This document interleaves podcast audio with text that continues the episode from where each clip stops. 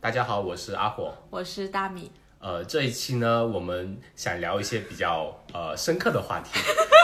哎让我们深刻其起实来。也不是深刻，就主要是因为我们最近读了一本书是。呃，应应该是二零一九年的最畅销榜单上面的第一名是叫《Educated》，然后它中文是当你呃是叫你当像鸟飞向飞往你的山，然后这本书其实我们读过之后，其实对我们来说就有一点可能深有同感，能体会到一些呃跟我们自身经历比较像的东西。然后大米呢，刚好趁这个机会邀请了她的闺蜜小陈，我们的好朋友陈总来跟我们聊一聊。之所以为什么会邀请陈总呢，是因为呃我们之前也聊过这个话题，可能对于彼此来说，呃我们各自的家庭可能有一部分对我们的成长过程中都会有一定的呃或好或或坏的影响吧。那《Educated》这本书呢，它同样也会反映一些类似的问题，我们读起来相对相当来说比较有共鸣，所以说我们想刚好借这个机会来聊一聊这个话题。先欢迎陈总，欢迎，我们已经是就是开这个播客以来第一次有有面对面的交流吧，就是对平时的嘉宾都是在线连线，这次是第一次邀请到现场嘉宾啊。对，呃，那我们先请呃陈总给我们做一下简单自我介绍吧。啊、大家好，我是小陈，然后嗯，我是大米和火的朋友啊，好朋友，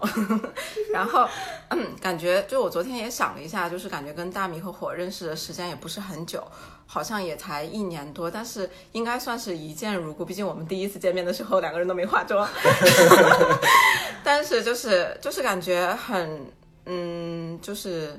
感觉了解很多，然后在一起相处很快乐。然后我目前是在澳洲的一家中国集团公司做公司财务，然后嗯对，然后这次也是我第一次录播客，有点紧张。没事，不要紧张，放松。对，我们其实就是闲聊啊、呃然后我们很多内容可能之前都已经呃对涉及过，有 cover 到，对，只是说可能没有太那么深入的去聊，那么系统性的去聊。那么，呃，首先来说，我们今天要聊的这本书吧，这本书它的名字像我刚才说就叫《Educated》，它主要是讲教育。我觉得通篇来说，可能主要就是说，呃，我简单介绍一下这本书。这本书它其实是分了三部分。我们刚刚跟小陈也在聊说，怎么用几个简单的词来概括三部分。呃，小陈，要不你说一下这三部分你，你用你选了三个词是哪三个词？怎么突然又 Q 我？不是第一部分，呃他主要是讲他的童年的，对对，嗯第一部分我们我们就是用了三个词去概括嘛，然后第一部分我们觉得就是童年生活，嗯嗯，然后第二部分应该算是一个自我抗争、自我挣扎的过程，嗯，然后第三部分应该是一个和解，对，所以他呃，从这三个词来说的话，他的人生算是他人生的前半程的三个阶段吧，就最开始是童年的呃一个情况，家里家庭教育的童年，然后中间一部分是他离开那个家庭教育家庭环境之后，真正去开始开始去接触到教育，进入到大学，然后开始接触到外面这个真实的社会，然后开始可能跟呃考虑到一些家庭父母给他们的一些印象会有什么不一样。然后第三阶段呢，是他开始走得更远了，啊去了世界高等学府哈佛，然后开始体会到说自己父母给自己灌输的一些东西是不是真的呢？然后当然这个过程中，他跟父母也产跟家庭嘛也产生了很多矛盾，发现他们以前的一些行为很不合适，自己要去像是不是能跟他们和解。或者怎么样，所以是分这样一个三个阶段。我觉得对我们三个人来说，可能自己的彼此经历，对于这个阶段来说也是比较相像的。嗯，所以我们可以呃呃，就是大概这样一个故事框架，我们就按照这三部分来讲来讲吧对。那我们先讲讲童年吧。嗯，呃，这本书里面其实它很最开始着重，像小陈说，你最开始你读了前前面几章，你会觉得它的给你的感觉是很痛苦的一个经历，对，然后你就觉得很不想去读它。嗯，那你呃，你给你给给我们讲讲，就是你当时读这本书是，比如说哪一部分啊，是怎样一个情况会让你觉得会它让你感觉很难受，让他觉得很痛苦这样子？嗯，就是我觉得，如果说让我去回忆这本书，我觉得很痛苦的一件事，应该就是我感觉应该是读者的，不是就是作作者的父亲一直在强加一些观念给他。嗯嗯然后其实他兄他兄弟姐妹很多，嗯，他也有外婆、奶奶，然后还有妈妈，然后但这些人都没有很有力的去带他走出这个困境。嗯。就让他觉得他爸爸给他强加的这个观念是对的，我觉得小孩的童年其实是很脆弱的，嗯，很多时候就是父母给你强加什么样的观念，嗯，对你之后的成长就会有很大的影响，嗯，就你会觉得世界就是这个样子，嗯，对，但就像刚才阿火说，在第二部分的时候也提到，就可能我们走出了我们父母给我们所庇护的这个世界的时候，我们发现就不一样了。嗯我觉得对我来说也是一样的，因为我觉得我爸妈应该像是传统的，就是中国的父母。嗯嗯，然后我妈妈就是，我记得非常清楚，我小学六年级的时候给我看《哈佛女孩刘亦婷》，哦，那本书我也 知道，我也知道，我我当时很好奇，我妈妈自己不看《如何教育我成为哈佛女孩刘亦婷》，他让你让你学着成为刘亦菲，不仅这样，他他还给我买了两册，啊就是一二篇，然后当时还给我看什么。你人生一定要赢，特别鸡汤文是吗？对。然后我家庭的构成应该是我妈妈属于一个比较强势的事业女性，嗯嗯然后我爸爸就是比较普通的那种父亲，所以我爸爸对我要求没有很多，但我妈对我的要求一直都很多。我从小就觉得女孩子的话，就一定要就是经济独立，然后一定要啊什么都做得非常棒。嗯我觉得我没有男生差，我一定要很努力，就我会有人生那种骄傲感。 嗯嗯但我妈妈的那个状态就是，她又会一直在打压我，她就会让我觉得，哎，世界其实比你想想象的要残酷很多。嗯，所以这也就是可能在下个阶段会造成了我有很多自我抗争和自我困惑的时刻。嗯嗯，呃，我我其实觉得他那本书里面，他作者的父亲特别男权，就他有很多自己的观念，他会强调给给其他身呃环境中的女性女性身上，那他对他儿子就会比较比较宽容。我觉得它里面呃，你们讲到的很，我很同意的，就是他父亲首先是非常强势的，非常固执的一个人。嗯，但是你们有没有体会到他的原因是什么？因为在最开始的那个阶段，他父亲的收入是整个家庭的唯一经济收入来源。嗯，所以他会有父点亲自大吧，我觉得。所以他他不是他是因为觉有就相当于他支撑了整个家庭的收入，而且他是做那个废料厂的嘛，嗯，然后他就要他的所有儿子每个阶段都要去帮帮他，然后他是把包括他作者来说也是让把他作者来当当做一个男孩子来来使用，就是一定要他来帮他干干活，然后后面是提到。稍微后面一个阶段是他妈妈开始去卖那些精油之后，有了一定的收入之后，他妈妈开始腰杆挺直了，女权的觉醒，对女权的觉醒，但是也是因为跟经济金钱收入有关系啊，有收入了之后，在家庭的地位有点提升了，然后有话语权。但是那里面是的，首先他父亲其实呃，我觉得呃，包括我们后书后面会讲到的，他是有点偏执狂的那种感觉，躁郁症，对躁郁症对。它里面比如说是当年是发生了一件事情，是邻居被枪杀什么的，嗯然后就开始他的行为很搞笑，就开始囤枪、囤汽 油，然后和食物，对世界末日对对对，跟周围的所有人说世界末日马上要来了，然后我们一定要脱离这个社会。他们是相当于是，呃，政府阴谋论，就包包括他就他的理解方式，就这个世界除了他们之外，所有的人都是不好的，所有的都是非常邪恶的，包括政嗯府所有组织都是非常邪恶的，所以他们只能靠的是自己，所以要努力赚钱，去存食物，去囤汽油，囤一些所有必备的东西，包包括自己能活下来。然后在这个大前提之下，他就会 push 他们家庭的每一个人去为这个大目标去努力。然后也不管你是男是女，反正你女孩子你你不用不用去读书的。然后他们就觉得政府的教育是一种洗脑的，嗯，就觉得你不应该去教育，你只要在家里面让妈妈教你识字就可以了，或者什么。然后他甚至觉得你学那些东西没用，嗯，你过来帮我干活就好了，能赚钱。嗯，其实有有个说法就是，越无知的人会越自信，嗯正是因为他们的无知导致自己的盲目自信大。嗯他他父亲给我就就给我这种印象，觉得因为他懂得太少了，他觉得自己的自己所有的推推断的观念都是正确的。嗯嗯我老觉得就是因为我看到后面，我就看就是这个女主角去那个杨百万大学上学，有一天她就意识到啊，她父亲可能之前得了躁郁症，也是双向情感障碍。嗯然后，但是他在之后也提过，就是他爸爸的有些言论，其实跟以前以前的有些书本里面的言论是符合的。嗯嗯嗯，我就我就会觉得有点矛盾。嗯，就是其实他爸爸是应该是愿意去求知，并有一定求知欲，而且有一定知识的人，可能这个知识不一定是书本上的知识，有可能就是比如说，嗯，工程上面啊，就各种。但是呢，我觉得可能我从他童年来说，我觉得最同情他的一点就是，我觉得他是他生活在一个父亲明明有病，大家都知道他有病，大家还愿意去妥协，嗯，就助助长这个风就是风对气对氛对围，我觉得这是很可怜的一点。包括之后，就是刚才大米提到，就是觉得可能父亲对儿子的要求和对小对女儿的要求是不一样的。嗯但是在书的结尾，他的母亲说，他以为就是就是这个女主角塔拉应该是唯一一个能逃出走出这嗯个世界的人。嗯，对我就觉得可能这个书对他他嗯内心应该有很强的抗争，然后外界对给他信息就是说，哎，你是个女孩子，你的父亲又是这样子，所有的社会都认可这种现状的，他他应该整个人就是特别矛盾的矛盾嗯的成长过程，我觉得。我觉得他就是生长的环境是这样子嘛。嗯你打小你周周围的人就说，哦，你不用读书的，你长大安安心心的帮我对干就活，十多岁像的你人妈嫁妈人就一可以了样，。对你不用赚钱对，，而且你身边看到的每个人都是这样子，他们经常，比如说他妈妈最开始后来去当那个助产士嘛，嗯，帮别人生孩子，然后他就觉得我不想帮爸爸干活，那怎么办呢？我要跟我妈妈去，给我妈妈打下手，当助产士的助手。对，然后因为他看到有其他女孩子也是帮帮别人去这样做的，嗯所以他在他的认知里面不存在说世界上可能有一个地方你可以去读书，嗯读书是什么东西啊？你可以去接触不同的知识，教授做理论，嗯他可以站到哈佛的那个台那个塔上面去从来仰都望不会想到象牙塔的对自由，他不知道那些是什么东西，在他世界没出现过，对所以在他人他的世世界设定里面，世界观里面就是这样一个设定。对，我就感觉他父母就已经帮他定好上限了，就对他父母对的世界观就是那样子，他就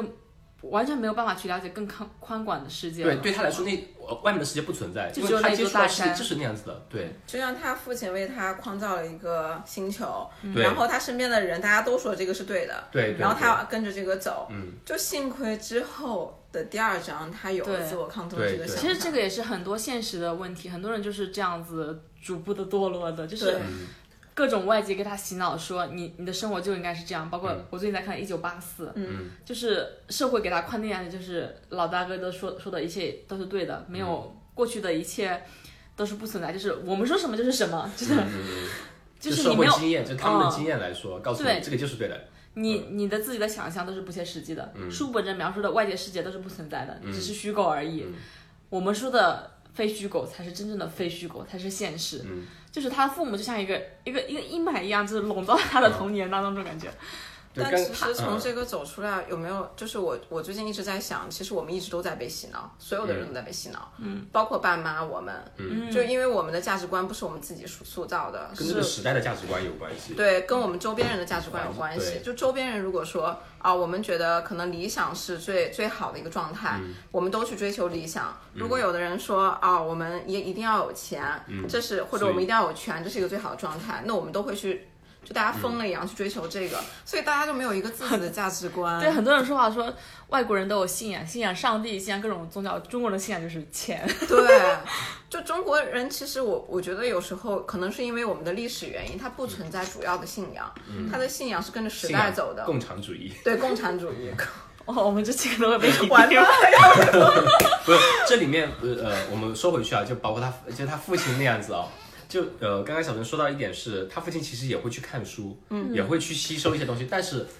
他是我看到书上的东西跟我的符合，他会汲取那一部分觉得能支撑他的观点的东西，对，嗯，对，然后他然后他才会说，书上也这么说了，所以他是跟我的观点符合的，所以我的说的是对的，你不要你不要来否定我，你无权来否定我这样子，对我一直觉得他他父亲其实也是那种本质上想抗拒权威的人，但是因为他的知识面太窄了，他了解的太少了，他就是他的他自己本身的认知就不够正确，导致他的方向就不太对。对那对你对。们有没有觉得他父亲这样的一个方式其实是懦弱？因为他没有办法抗争整个他世可界，能所以他只能返回那个山里，就塑造一偏向个于理避世想的。避世的那种乌托邦状态他自己对对他他自己自己会的塑造一个自己的理理论体系。他觉得他已经尽了最大的努力，让他自己身边的亲人和朋友嗯免于就受到这种室外生活的这种嗯影响，但其实不是的，因为他没有了解到整个世界。对，嗯，那那我们话说回来，就从书本说回到自身的话，我们的童年，就说父母有没有给你过灌输过一种类似的行为，做一些，呃，也不说灌输，可能在我们当时看来可能会有一定的行为，但但我觉得首先一点来说，我们的父母肯定不会像他父母一样，嗯那么有极若端，若干年之后还逼着你一定要去承认他那套东西是不会的，但是他们是会不会有一些行为会让你觉得在当时在你小时候那种观念里面可能会跟他的经历比较像呢？我觉得我我爸妈就是就是读这本书就特别有共鸣一点，就是我们的职业比较父母的职业比较像。对对对，是我爸妈呃事业起步的时候，也算是也是做废呃废 废废物品加重新加工利用那一块嘛。然后教育背景也挺像，就是我爸妈没有受过高等教育，他们就是早早出了嗯学就小开学始就做生结意束了。了，嗯但是他们好的一点就是，他们不会把自己的意志强加给子女身上，这也是他们一种一种教育方式吧。他们不会勉强我去做什么东西嗯强，迫就像这个书里的作者这样，是他他的爸爸就是很很男权嘛，对他就是他，比如说他妈妈在教他识字的时候，然后他爸过来了，上班时间到了，对出现这个就什是么时候直接把他拉走去就上班。太太强势了。我爸爸不会，就是他们虽然经历比较像，但是他们的。想的还比较开吧，就是说嗯不会强制限制你去做什么事情，就是说，哎，我作为一个过来人给你怎样的建议，你爱爱听不听吧，就就是感觉说爸妈没有束缚你的思想，对，他嗯其实是给你一个他们想要你走的路，但是你走不走是靠选择权在你自己对手里。对还是把决定权交给交到自己手里的。嗯，你也是吗？先讲讲你 吧，嗯我这样比较难搞。 Q 我， 就是啊，那我可能是完全不一样。从我妈让我读《哈佛女孩》刘亦菲 开始，就是小时候还有一句话叫，就还有一本书是什么？外交官爸爸给儿子的一百封信。嗯，对对对对对，这种就是当时的流行书籍 其，实我爸妈当时买 过，真的是。还有什么啊、人生就是什么心里不要有压力的那种书，嗯嗯就是我觉得我小学六年级的时候看的书，已经是我人生所有心灵鸡汤的总和 了。对，就所以我，我觉得我爸妈可能跟就是你有点不一样。就我爸妈其实还是他们之前可能就是学到了一定的东西，嗯，然后但是我妈妈可能一直觉得她有自己没有实现的一个梦想，嗯，她觉得如果她可能再受更高等的教育的话，她可能走的路可能会更轻松，嗯，就不会要一直，因为我妈妈以前是做会计的嘛，就不用在一个就是公司，就像我现在一样苦兮兮在这样坐着， 我没有啊，老板，对不起。我可快乐了。然后对，就是所以，我从小受到的概念就是一直觉得，嗯，你一定要好好学习。所以我从小学二年级开始就一直在上什么各种奥数、奥语，就没有星期六、星期天。 然后思想吧，我觉得也是一直应该是在被禁锢。但我这个人是天秤座，我就很爱热爱自由，我就不服。我又小时候爸妈可能就会让你去读一些东西，或者希望对你人生有一定路的一个设想。但我从来都没有按照他们的路去走，一直到可能高中的时候，我跟我爸妈不不住在一起了，我去了奶奶家住，然后那个时候应该算是我自己一个人开始就去面对我的学校生活，然后家庭生活，就是一个过程。从那个过程到我上大学的那个过程，应该才是一个我就像第二个阶段去自我抗争的一个过程。嗯，我的话，他呃，其实大部分跟大米是比较像的，因为我们俩家庭就是呃就两个家庭是隔隔一条马路，然后 做父母的背景也特别父母像。的背景也很像，甚至我爸当年跟他妈还相过亲， 家庭的组成也很像，都有一对个对姐对姐对，。有个姐姐，对我记得对，然后做的生意也比较像嘛，就是那种废呃废废物废料品的回收和再利用嘛。然后就这种情况下，其实我爸我妈其实也比较类似的，因为他们自己受的那个教育不高。其实我妈当年就很聪明的，嗯，就是我也听说。对，就是在学校里读书很好，但是因为她就是十三岁的时候就要帮家里面干农活什么的，就根本没有时间去写作业什么的。他们全家我最崇拜就是我婆婆，真的很聪明，我觉得。嗯就她妈妈，对，然后他就会呃，所以他们知道教育的缺失对他们来说其实是很大的一个遗憾嘛，所以而且他们也知道教育这个东西的重要性，呃，所以他会一直就说。我就是我们不懂教育到底是什么样的东西，但我们知道它很重要，所以会全力支持你去读。然后其实他他们当时怎么说呢？给我一种感觉也是有点攀比的心态，就哎谁家的孩子在哪个学校读，哎那谁家的孩子把他送到市里面去读了，那他们也会努努力把我们送到，虽然送不到市里面，就尽尽量送到镇里面，不区要里再面对，就尽量把你往外送，给你就给我他们所能提供的最好的学习条件去学习。嗯，然后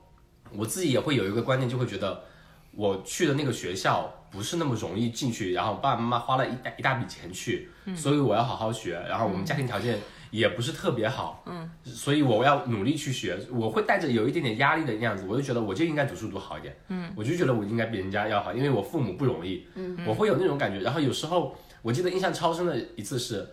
呃，小学不知道几年级，我回家要报听写嘛，嗯，然后我妈报了一个听写，然后我写不出来，我好难受，我写不出来，我不会写，然后我妈就在那边，就是她是好像拿了个衣架，就说这个你都写不出来，怎么会在那边说起来会骂，然后会，然后我就在那边哭，我我也不会大就大吵，就是真的就是自己在那边流眼泪，然后我也写不出来，然后就觉得很难受，就在那边哭，然后就是在后面，当然父母不会再打了，我给我的感觉就是觉得，包括我妈其实怎么说呢，我还有见证过，就偶尔我爸跟我妈吵架，然后吵架完之后，他们就会非常不开心。然后我问我妈怎么样怎么样，我妈就是说我这样子还不是为了你们，还不是为了你们能好好学。哇，就这就是句话我真的太感同身受，就为 了对我就是为了你我觉得这个，对，就是那种感觉，我就说，那我可能真的就不能再辜负他们的期望，所以会有带着这样一种压力，小时候会有这样一种前行，然后在同类似一点的，包括这本书里面，就是对到父亲这个形象，其实我读到其中一部分，我很有体会。我不是说我爸有多坏，但是。嗯，肯定没有到这书里面这个程度，但是我爸他是比较固执的那种，脾气比较暴躁，他的很多形象就是那种男权主义的，非常非常强势强势的一个就自我，包括到现在这个段，我们后可以后面再讲。就是现在这个可能家族里面就他一个人，因为他是就可能比老较大强的势老， 大，对，呃，就是另另外比他大的是姐姐嘛，所以可能不会像他那么强势。他是整个家族里面最强势的，他觉得什么东西要他说了算，所以他的脾气就他他的认知是对的，你不能去反抗他，是这样的一种情况。所以我看到里面一部分会有很大的感触，但小时候对我来说，他们其实对于我们的生活或者或者学习来说是非常支持的，因为他觉得。他们没有受过教育，他觉得要把最好的教育资源，就是他们所能达到的最好的教育资源投入到我们身上。我觉得这一点上是跟书里面是完全不一样的，起码他们相对开明一点。嗯包括到高中之后，他们就说，他们经常说的一句话是，包括我要选择去读什么专业，选什么学校，读什么研究生，要去读呃出国或者什么的，他们就是说，啊、没事，这些我们不懂，你做就好，反嗯正我们能做的就是你要要钱，我们给你打点钱，就这样子。对我 Q 一下两位主持人啊，嘉宾反馈环节，嗯就我有个小问题，嗯，就小学和初中的时候你们考砸了，那爸妈是什么反应？我好像 我没有好到，完蛋了，真的，他们不会不会说，真的，我好像是呃初一就是入学考那 个， 就是那个整个区第一吧，好像是就进了那个学校嘛。然后后来呃第一次期中考吧，好像考了三十多名还是什么的啊，不是，应该是几次都是第一第一，然后其中有一次考了个二十多，然后我我有一天偷偷跟我姐讲说。你现在天天第一，以后我因为我姐她跟我是同一个初中、同一个高中的，她初中的时候也是都是第一、第一、第一，嗯然后她大家对我的标签是那个谁谁谁的弟 弟，就不是我自己，是那个谁谁谁的弟弟，虽然因为同一个啊现在学他校的。标签是大米的 老公，就是我姐呢，她因为初中成绩都是第一，到了高中之后就没有一直第一了嘛。然后我就说，我说你看你啊，你初中一直老第一，你到了高中感觉是不是把人品用完了就不能考第一？我说那我现在偶尔考个三十三，就是为以后攒攒人品也没关系嘛。然后我就说现在不用那么努力，到了高中再努力好了。然后我姐就把这个想法跟我妈说了，然后我妈特别气，说你你好好考，你整天想些什么呢？然后我们班主任还找我妈聊天，知道吗？说我整天搞想些有有的没的。就其他时候也没有太多，就觉得可能正常了吧。对我我对呃，像我小时候就是我比较中庸一个人，我就是除非是特别重要的考试，我都我其我其实平时的一般考试都是考第二、第三，没有考过第一的，所以我爸妈都还好，觉得第二、三反正不是第一呗，其他有什么有什么差，我是就会不会不会对太。但是对我姐来说。我姐我记得她好像是平时也比较稳，但是最后比较浮动比较大。嗯，就是她高考考差的时候，我爸妈就是，他会他们会知道，因为他们知道自己的，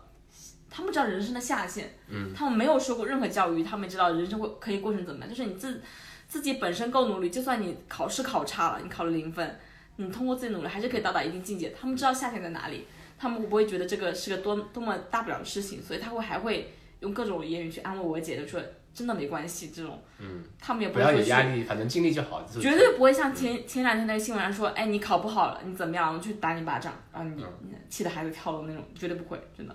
不会给你压力。我记得印象超深的，他们有时候会开玩笑，他就说没事，你考呗，你就。他他就说你你随便去考呗，你反正考不好嘛，大不了家里还有两台粉碎机，就是说你来接继承家业。他我说爸妈也经常这么对对吓唬我，对，实在不行嘛，你去火车站捡啤酒瓶。 就我们那时候真的，我我 不该这样说。对我们那边就火车站，它有很多流浪汉嘛，他拿那个大的编织袋，然后捡那种呃啤酒瓶啊、塑料瓶啊，对，实在不行嘛就那里嘛。然后或者说我们那边有那种人工拉板车的运货我妈也车 是，我，妈说不行你就去收破烂，对对对，就这个意思，这个意思。 那那那再说说你，说你， 我你给你应忘该了。跟我们俩比较不一样。对我应该是我应该是跟大部分人比较一样，我是过着就是学习一直都是很中等，然后平常就是看起来挺努力的，然后也经常开个小差什么的，然后考试一直都算是中不溜秋。但我觉得嗯，应该所有人的爸妈对自己女儿或者儿子的设想都是要到，其实可能要班级前五、前三，嗯，肯定是更好嘛。嗯，但我应该是从来都没有符合过符合过我爸妈的设想，嗯，就算我很努力，然后所以我初中、高中，爸妈为了让我上更好的学校，就掏了一大笔钱，就跟你姐一样，嗯，然后就一直为了我这个教育问题一直在花很多钱，然后。因为我当时就是我妈经常会跟我讲，说我初中和高中的那两个升学的经历，他们都费了很大的劲。然后她会给我经常描述一些细节， 对，就是这也可能是为什么我高中非要离开家，然后我选择了一个可能中等的高中，没有愿意去，可能妈妈愿意给我提供更好、更好条件、最好的那个高中。就第一可能是自己心里也会觉得，嗯。我不知道为什么我我这个人很容易逃避哦，嗯，就是我觉得我可能不配，嗯，然后第二就是觉得如果花了妈妈那么多钱的话，我觉得我以后会更抬不起头，嗯，就我会有我压也力会，我也无会形中的压力。对，所以听到刚才火说，就是他在默写的时候、听写的时候，他妈妈就这样子的话，这样的一个方式的话，我就会觉得很就心里很有共鸣感，嗯嗯因为不是不努力，就是其实也是努力过，就像我高中高考的时候，其实我很努力，嗯，但达不到我感觉，对，就是我达到那个那个分数，已经是我能达到的比较好的一个分数嗯了。然后，虽然我最后上那个大学不是我可能最理想能上到那个大学，但是就是可能是因为爸妈当时想让我上更好的学校，就是因为错过了一些机会，所以因为这件事，所以爸妈在大学以后对我的生活有了很多补贴，就会给很多钱这样。嗯， 对，就是我觉得就是我们家庭。可能就是我爸妈，因为所有的父母都是第一次当父母嘛，嗯，大家都不怎么会当。然后像你们的父母，可能刚开始会花时间在你可能花时间在你姐身上比较多，嗯，你可能花时间在自己的事业上比较多。嗯但我爸妈是一直专注在我身上，嗯，然后反而可能之后给他们的效果不一定很好，嗯，一直到大学之后，可能反而他们对我才会比较满意这样。其实我记得到后期，我爸妈真的是给我生活费，嗯对，就是就只是两个财政大臣，我姐才是真正的是呃丞人相，人生导师。 真的就是什么事全家什么事都听我姐姐的，嗯，那我们讲讲就是讲讲童年，童年的影响之后，就是我们比如说在这样一个环境下成长，我们后来呃，比如在整个成长过程中，有没有什么时候想有有过那个念头说我要离开父母，离开那个家庭？不是说永久离开，就是说我要离开，在外面独居一段时间，比如说上大学，嗯，你不会想说选择自己家旁边的大学，你会想说越远越好，嗯，就有没有什么时候会产生这种念头？甚至说你初中的时候，你就会想。我以后高中我一定要去离家远一点的，或者说一些初呃大学我一定要逃离这个城市，不想再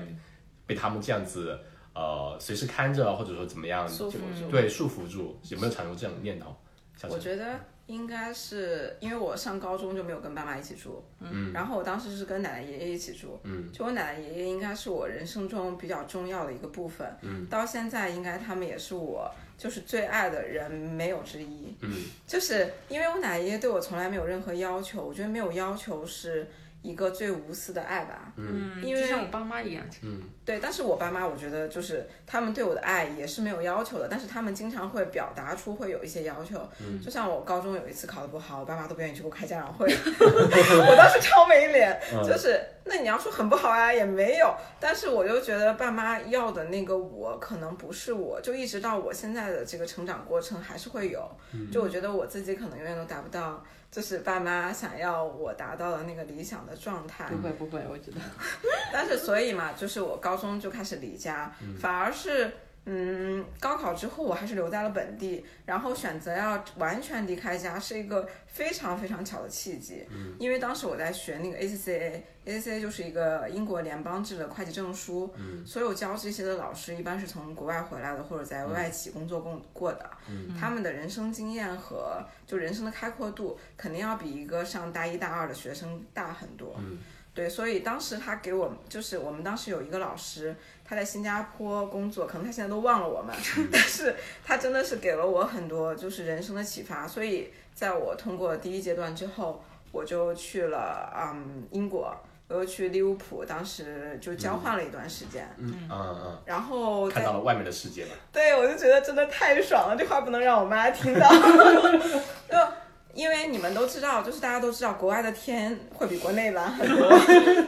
然后真的是在那边的那一段时间，不会有人管你，嗯嗯然后学业也是比较轻松。我就发现国外老师跟国内老师的不同之处，嗯，就是他们会不会限制你的思想，嗯就是你哪怕做的真的是 bullshit，他们也会说你做的 very 很好 good，就是 他们会更去在乎你是不是自信，嗯你的这个自我实现感有没有达到一个顶峰，而不是这一个实验或者你的工作成就达大概达到了什么。嗯，因为工作成就、实验这些，只要你努力，只要你愿意试，你你总有一天肯定是可以试到的。嗯，或者是就这个东西是你你只要付出，你总有一天能达到你想要的一个东西。但你人生的这种自信感，对于一个大学或者一个青春期的，就是人来说，是一个比较。嗯，珍贵的东西吧。嗯，对，也就是因为去了英国以后，我才会当嗯时想着离开家。对，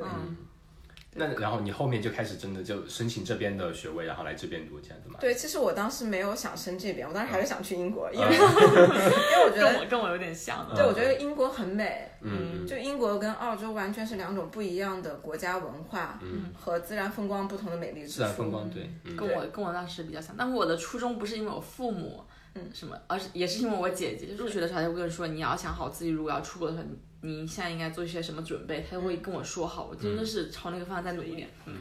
我呢，我的话，呃，也是比较类似的，跟大比就我有个姐 姐，然后更神奇的是，我我姐跟她姐共同一个闺蜜，然后都是那个闺蜜，因为她有的有的机会去了法国读博了，然后留在那边工作了，看给他们看到了不一样的选择，然后也是，首先是我觉得我姐给我影响两部分，第一部分就是大学的选择。其实我们当时，我当时就想选一个尽量我那个分数线范围之内选个比较好的学校。然后我姐给我的观念就是，其实我那个可以去上温州大学，或者那边有个温州医学院嘛，就可以留在家门口，可能就坐公交几站路就到了。 呃，然后到后面的话，我姐其实就是说，她是去了武汉那边嘛，她就说尽量离家远一点，自由一点。因为我姐的大学生活是，她武汉嘛，就是重交通重镇嘛，南北左呃东西都互通的。她就大学四年就这样出去玩。然后我觉得那种生活也是我向往的，我也想去旅游，不想说给父母天天这样管着什么的。因为我那时候高中毕业回来，我那天晚呃高考考完那天晚上，我之前也讲过，我妈就跟我说，你接下来一个星期呃一一两两个月暑假肯定是每天晚上出去喝酒，每天必须给我那么晚回来什么，就家教比较严。然后我当时就跟她吵一架，我说你再这样子我就没朋友了。每天你看每个朋友都在那边玩，八九点就你打电话催我回家，谁以后还跟你玩？ 然后我就是有那种感觉，所以我那时候我会想着大学要往外面走，去别的城市，然后离父母远一点。然后去了别的城市之后，但是去了之后，其实我父母对我管的就相对少一点。我跟我爸爸妈就交流还是挺多的，就每基本上隔隔周或者一周都会打电话这样子。其实那时候他们对我的生活或者说对我的一些工作选择，我会跟他们 update 我的那些学习状况什么的，他们也不会太管，他们只会说哦行啊，反正我们也不懂啦，你就自己想干嘛干嘛吧。然后包括我出来读书啊什么的，我出来读书那主要是受我姐影响，我那时候也是保研了嘛，就保研了之后，我姐就说，你有没有想过说要出国一下什么的？然后我自己后来考虑我自己的状况，我觉得是想出国看一看外面的世界嘛，也也没有一定说外面比国内要好啊怎么样，只是说想去看一下不一样的世界。因为你以后工作之后，你再出去可能就是短暂的出差，呃，出差跟那个长期在外面生活还是不一样。对，然后就开始准备了，去考雅思啊，去准备申请啊，就一一替一套下来了，还比较顺利吧。出来出来之后，就可能我会觉得跟父母会有，其实感情对我来说反而是更深了，因为要经常的交流，有时候不能回去啊，节假日啊，我们经常打电话、会更聊得更走心一点什么的，就这方面。所以我真真正想要离家，可能就是高考考高考之后，觉得呃想去外面的世界看一看，因为温州那个地方是真的太小了。然后会觉得外面的世界，或者说远离父母、远离所谓所谓的邻里，会让我感觉很舒服。因为其实我们我跟大米有一点也是达成共识的，我们两个在一起之后，像我刚刚说的，我们两个人的家里面就隔了一条街，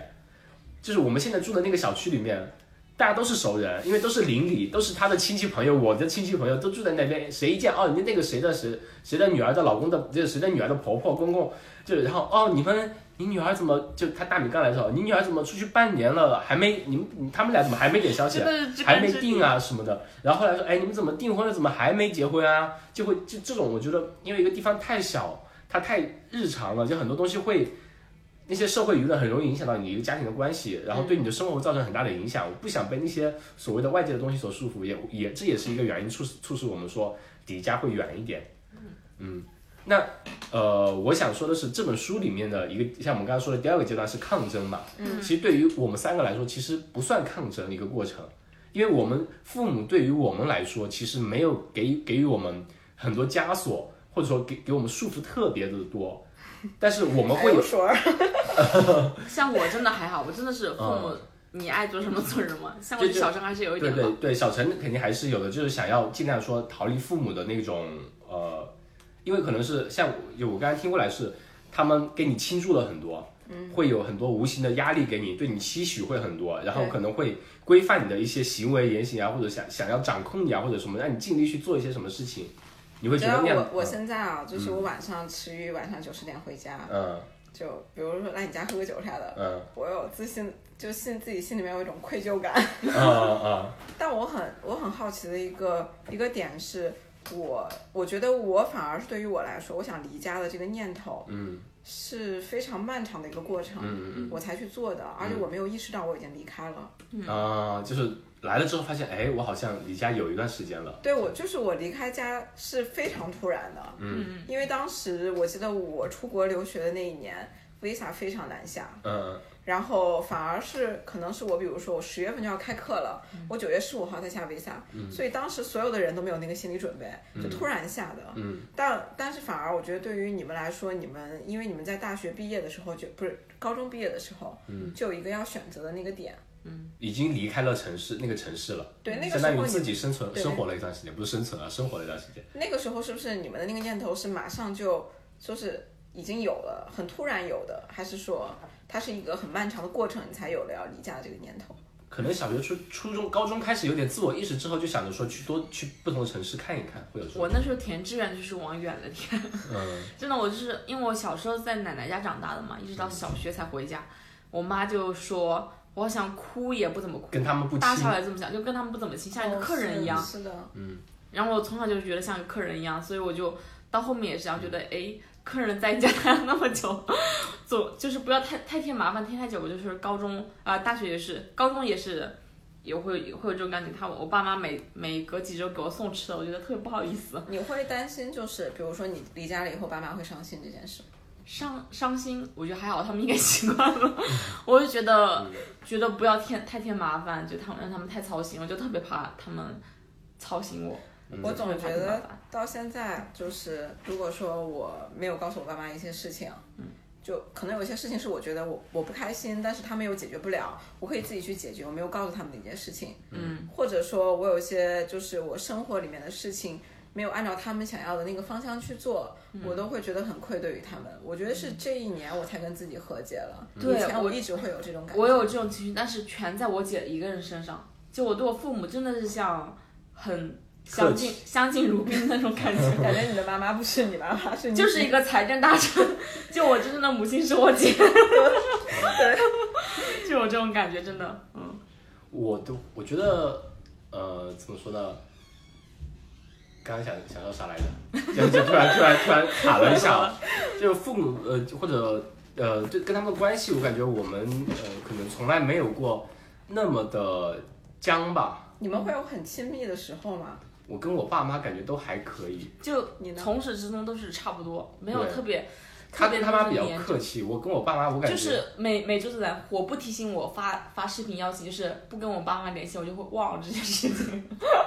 我的话是跟我家里人就甚至会开玩笑的那种，说什么就是我有时候很很奇怪，我打电话跟我爸妈跟他们聊天，然后我的很多同学朋友听到会说。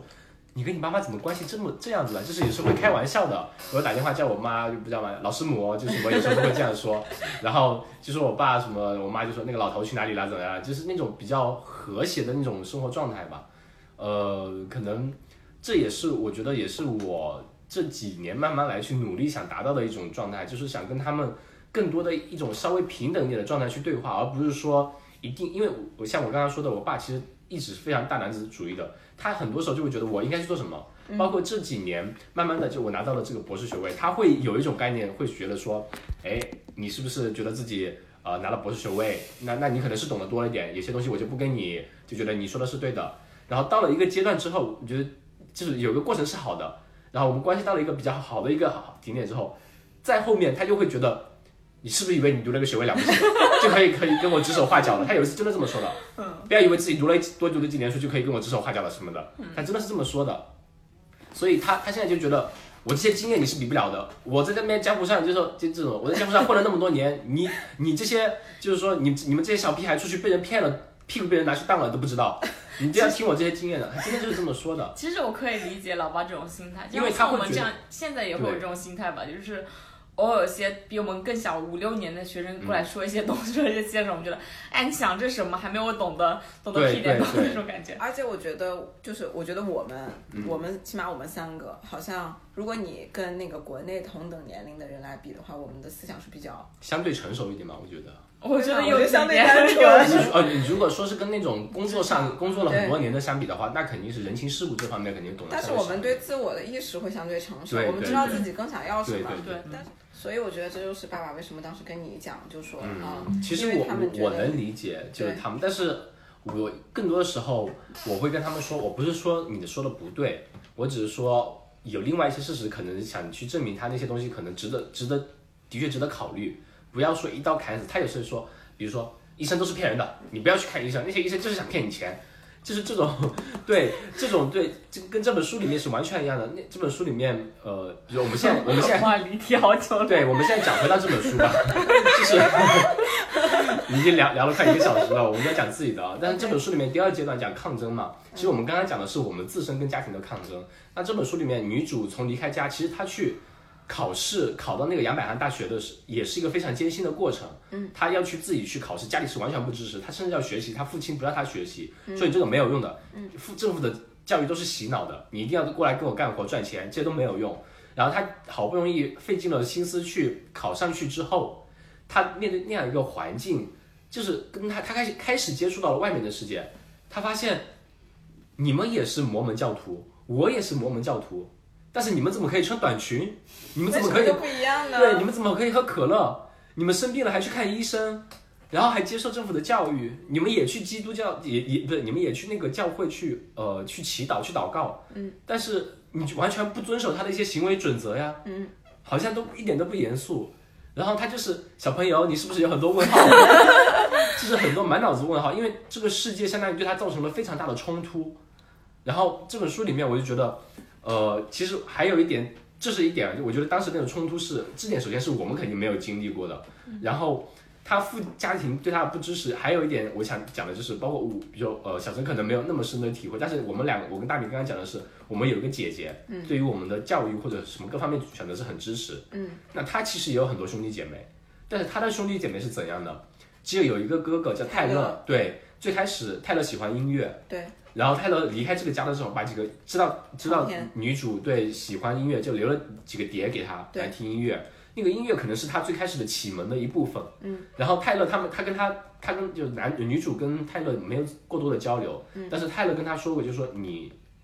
类似的那种，就是你要尝试走出去，说这里不属于你，或者你不属于这里。有跟他说过类似启蒙的话，他自己也说过，可能泰勒是他真正的人生中的第一个启蒙的老师。然后另外一个兄长，他的老老老四还是老几的忘了，是跟他爸最像的一个有躁郁症、双向情感障碍的那个哥哥。对，是对，那个哥哥是他出去学习完之后回，包括他还没出去之前，他去跟别人约会啊或者什么，然后他哥哥就开始各种为难他、刁难他，冷言冷语，冷言冷语，甚至还就是最打他，啊对把他抱抓到他的头发往厕所里面推，往马桶里面推。想起来了就是这种家庭氛围是真的，可能父他那个哥哥是真的继承了他爸爸的那种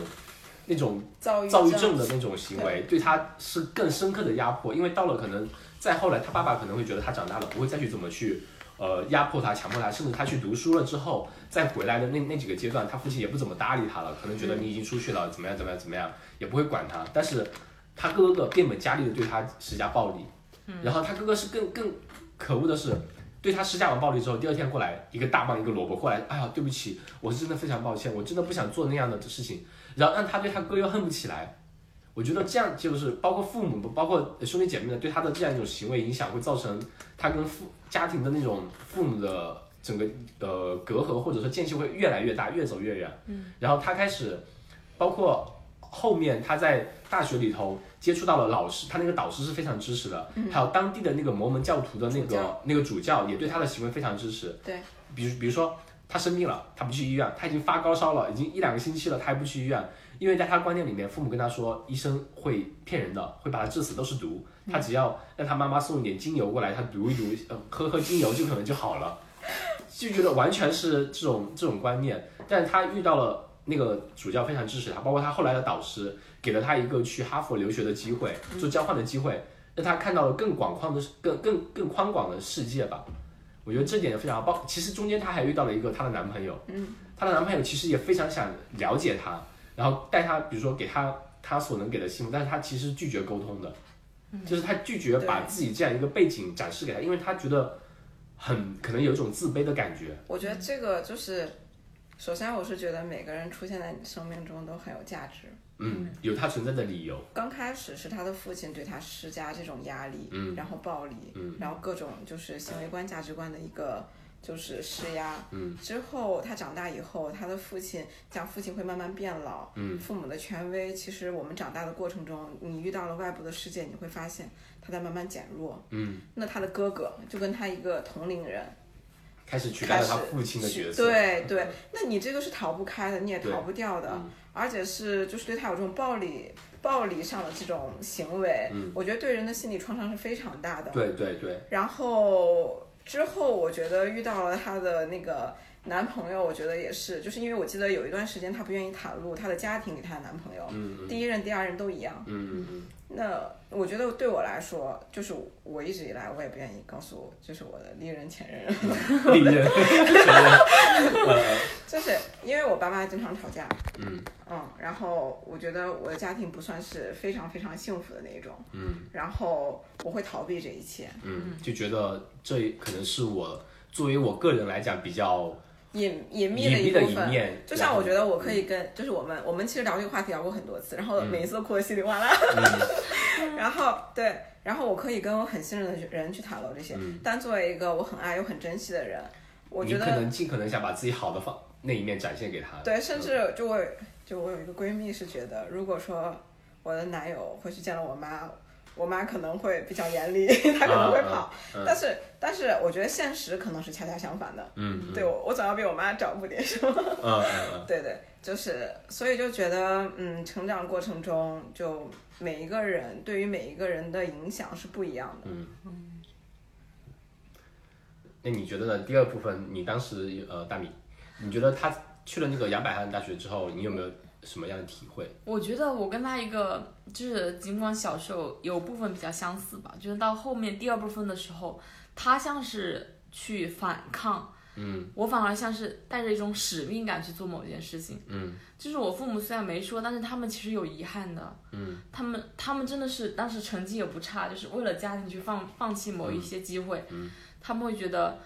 呃，嗯，怎么说？他们也不会把压力压到我身上，嗯但是他们说。我们曾经放弃过一些什么事情，嗯去做了现在这样选择。我们既然选择事情去把它做好，但是其实心里还有些小遗憾。嗯，现在有几条路摆在你面前，你要么你就随便读一下书喽，你回来去跟着我们找个做工这些事作，情，做对稳稳当当，也就行对，了嗯回家乡去做一些事情，要么你就去闯荡，那是他们曾经想干的事情，他们没有实现。嗯，他们心其实心理上，我觉得他们应该是希望我去做这件事情的，嗯但他们不会去压呃去 push 我，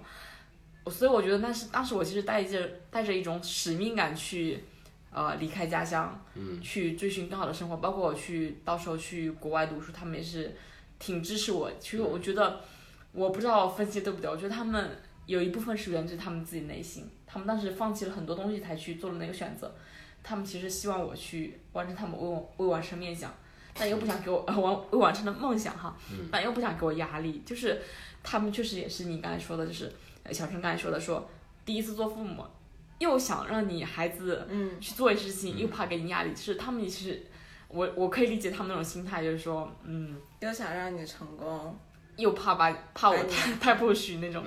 所以我觉得我跟作者最大差就是他第二部分去那种时候去那个伯明呃杨百翰，杨百翰大学的时候，他真的是啊，我终于解脱了那种感觉。我是觉得啊，我终于带着你们的期望上路了，我总觉得他这我终样，于懂了那种感觉。没有带着期望吧？我觉得是他，因为他的父母并没有给他太多哦，的期望。我是说我我对对己，自己对而我自己且他，你不觉你们不觉得他在杨百万大学的那个过程，其实他都没有自我释放。对就是我觉得，嗯，这个作者就这个塔拉，他真的冲破束缚，其实不是真的嗯一蹴而去就上了，对，对嗯就真的去上了那个杨百翰那个学校。他是一个经过了一个很漫长的过程，大概可能有个两三年，在杨百翰上学的三那个年过好程像，三年还是多少年？对，对，然后在这个中间，他又发现了很多不一样，就像你刚才说的，说他上厕所不洗手，对，他是最开始进宿舍，他他上厕所不洗手，他几天不洗澡，因为他最开始在家里就是这样子的，对嗯然他后不用香皂的，对他也不用香皂，他就觉得，因为在他家里人的观念里面，这些东西都是有害的，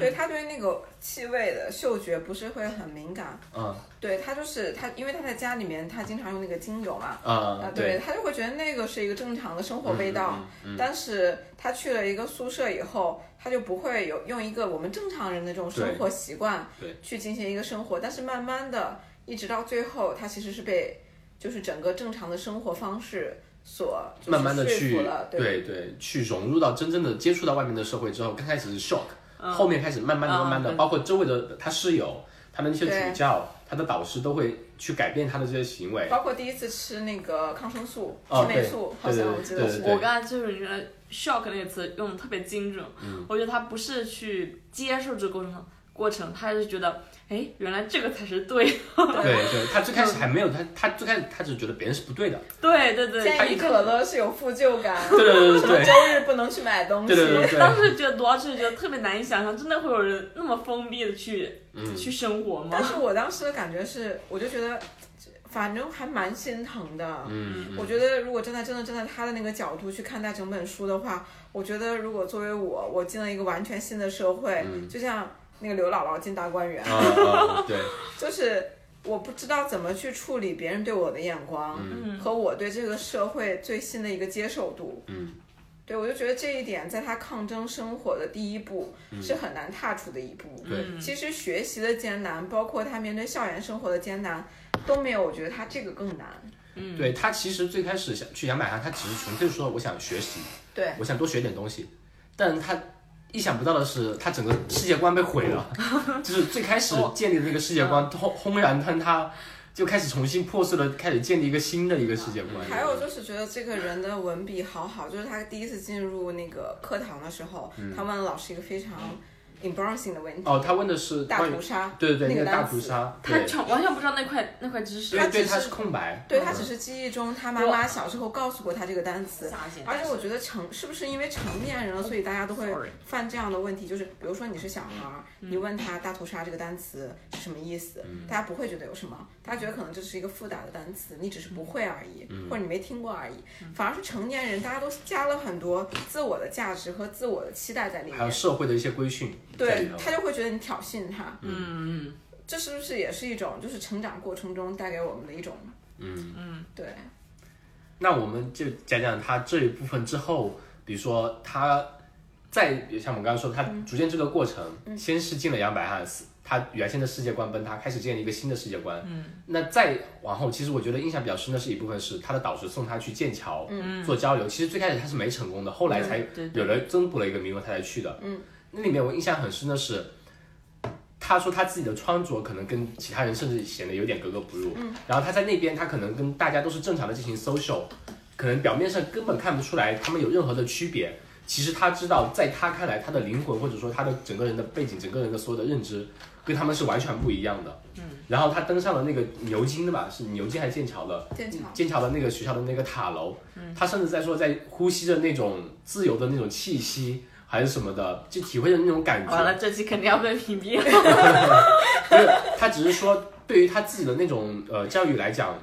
怎么说呢？就第一次可能真正的体会到了离家那么远之后，这样一个氛围带给他的可能愉悦吧，他可能真的冲击感，对，可能真的开始体会到了自己到底想要的是什么。我觉嗯得这一点你俩应该没有一个充分的体验，我可能比较。你跟我们说一说有没有这样一个时刻呢？类似他登上那个塔楼我觉得的你时小时候，候真的是特别束缚那种感觉，因为你父母对啊，算比较比较高知那种啊，就是真的会把所有自己的一些嗯期许期许强加在压到身你上身对上，我去小时限制候你的，我发小时展。候我真的一直以来，就包括我上了大学，我我出来读了研究生，我都不知道我要达到一个什么样的样子是我爸妈比较想要的。嗯，就我觉得我达到了一个，就是可能我读书我正常毕业了，我我有了工作，我什么都比较好，他们可能还会期待我像一个普通女孩子一样结婚生子，这样子好呢，还是说我就留在国内，我平平的不找要一个不要冒犯普通人， Sorry，不是不是，就是就是过一个普通生活嘛。那就嗯大家、大概到二十五六岁，像我现在这个年龄，就要找找对象，然后结婚生子，不会像我现在这么去抗拒很多事情。嗯，对。然后我记得就第一次呼吸到自由的 气息，因为你想，我高中考大学的时候，我都没有去反对我爸妈的选择，我都留在了本地。嗯，但是我高中四年，我是一直自己在默默努力。然后我想讲一个瞬间，是我觉得对我人生，我觉得人生中比较难忘的一个瞬间。不知道我以后我之前有没有给你讲过，就是，嗯，就我奶奶快不好的时候，嗯，我在医院的床前，嗯，我那个时候应该是已经有下 offer 了。但我还没有走，我也没有选择我是不是要走。我奶奶当时我就觉得她在跟我说：“你走吧，你走吧。呃”我觉得那是我自由的第一步。嗯因为 因为我是一个天秤座，然后我很难能选，就是我在我小的时候，我很难能选择得了，就是嗯我是让爸妈失望，爸妈不快乐呢，还是让我自己更不快乐呢？对，就是这个东西对我来说是一个很艰难的选择。嗯，当时因为。听了就是奶奶心里的愿望，可能也是我自己内心的愿 望。再加上之前我记得去英国的时候，有一次我们去那个类似于苏格兰地区，苏格兰地区有那种高草坪，就高原地区，就是你站在那种很高的地方，你能看到整个整个地区。我们当时应该去的是威爱尼斯丁，背景那种，对，然后就差不多是《权力有与游戏》那种。哦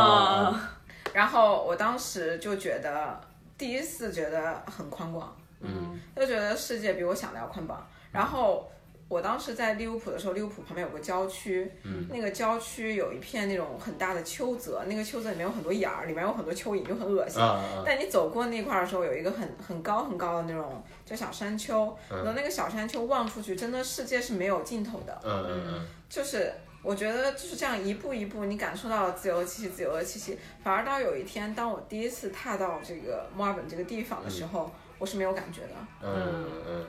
因为然后之前已经体验过，然后可能对，就自己心里已经有一个期待，就期待了啊就就知道大概会是什么样子，有个设想了。对，反而是我来这边的第一年，其实我没有很放开自己。嗯，我我觉得我还蛮乖的。然后就是第二年，哎然放后飞自我，对，放飞 直接放飞自我啦，然后认识了火火和 米，对，然后自己的生活才会有一些自己的计划。以前其实都是爸妈和社会的价值观、嗯啊安排在自己身上。嗯。对，对，那现在返回去说，当时父母一些条条框框，会对你会现在会觉得那是一种束缚吗？我觉得是，但是我觉得所有人都在被束缚。嗯，我以前其实还蛮怪我爸妈的。嗯，我现在会觉得，他们小时候虽然没有给我真的严严实上说什么 push 我太多，但是我觉得是一种无无形的枷锁，我觉得这是我尊自己重在观束缚对自己，但有是。压力，对对，可能我跟我姐还有点不一样，就是我小时候在外婆家长大之后，回去了我还是有一种客人观念，你可能我觉得我怕我怕让他们失望，你我想就怕想我要做的不好，表现的然后好一点，他们就会让对，你就住是在这种家感里。觉我。也有，我一直到现就是在都是这样。就是对我表现好，这个这个房东才会让我继续续租这种感觉，而且你让他们帮你做一些事情的时候，你会我会内心有愧疚感。嗯对，就是哪这怕是一种，个举手之劳的事情，你会觉得哇，会不会麻烦到了他们什么？嗯对，就是到最后的时候，我会我觉得他们没有做任何事情，所有的压力来自我自己。嗯我现在回想回想的时候，我就觉得他们真的没有做什么，就是所有的压力来自我自己。嗯，我自己想要更好的生活，其实他们我做的好或者坏，他们都是可以接受的。嗯最后的我觉得他们真的是。呃，就算他们变成你那种父母，或者是还是保持他们现状，说不不许我，他们旁敲侧击的给我一些暗嗯示，我觉得都可以接受。其实到归根结底，归根结底来说，对我呃推动我前进的还是我来自我自己。嗯，我不怪他对他们任何一种行为，我觉得这是我现在体会最深的一个是一个理念，就是你不要去对强求外界太多。对对，所有的、所有的一切真的是可以规划到你自己本身，嗯，你怎么去消化它，怎么去吸收它。其实我觉得，呃，就是父母给你的影响是外在的，更多的是比如你自己做决定、自己做选择，父母是其实很难很很难一一定程度上就是逼你去做某个决定的。你不想做到现在这个阶段，你不会去做，逼但你主要是看你想自己要想要什么。对，可能是你自己的一种妥协吧，或者说你做了某个决定什么的。嗯，但是我觉得这就是家庭，真的是家庭成长经历不一样。如果你一直被束缚，你被束缚到二十多岁，其实你的思维观、价值观已经形成了。啊、就有很多人就是一直跟着父母的那个态度走，他可能迈错一步，就像十四岁那个男孩一样，嗯，他觉得可能他做错一步，他就玩个扑克牌，他妈妈就觉得他这样子不对，他就想跳下去，就觉得人生无望了，因为父母在他的人生中占的比例太大了，就是越长大你会越发现，包括这个作者塔拉，他越往后他发现他可能人生不仅仅有父母，因为以前包括他爸爸。包括他妈妈对他施加那种精神上的影响，包括他经历的一切，对他来说就是他人生的全部。嗯，他上了学以后，他有了朋友，嗯他他知道了知识的可贵，他知道知识的有趣，他生活有了不同面，他才能，嗯，我觉得他才能会把他生活的分量分分到不同里面。嗯，对，他也才能就是慢慢的走出来。嗯，对，呃，那我们说就是第三部分的这这本书第三部分，其实他就是去了牛津，去了剑呃，不对，去了哈佛读博士那个期间，对，其实包括博士后期讲到的一点就是，他开始尝试去跟父母去和解，嗯，因为他那时候他才意识到，因为他他学的是什么专业，心理吧还是什么呃文学的，呃，文学、哲学类的，我觉得好像对，应该是 好像文学是的，人文人文社社科科了，对对，他开始意识到可能父亲和他哥哥是有躁郁症、双向情感障碍的，然后他会尝试去跟父母去做，然后他才意识到当时比如说他哥哥打他、欺负他，对他那种呃侵犯，